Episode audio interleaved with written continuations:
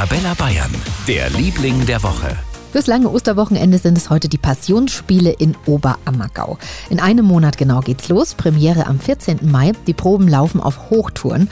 Auch der Oberbürgermeister von Oberammergau, Andreas Rödel, der spielt mit. Zum ersten Mal mit langem Haar. Ich glaube, ich halte es sogar lang. Habe ich mir letztens gedacht. Weil äh, ich habe mich ganz gut damit abgefunden. Der Bart wird auf jeden Fall kürzer, der stört ein bisschen. Aber ansonsten bin ich froh eigentlich, dass meine Haare eigentlich so, finde ich, ganz gut ausschauen gerade. Mal schauen, wie es dann Ende Oktober ist. Bei den Oberammergauer Passionsspielen sind fast alle Dorfbewohner dabei und stellen die letzten fünf Tage im Leben Jesu nach. Heuer nach zwei Jahren Corona-Pause vom 14. Mai bis zum 2. Oktober. Tickets kosten zwischen 30 und 180 Euro.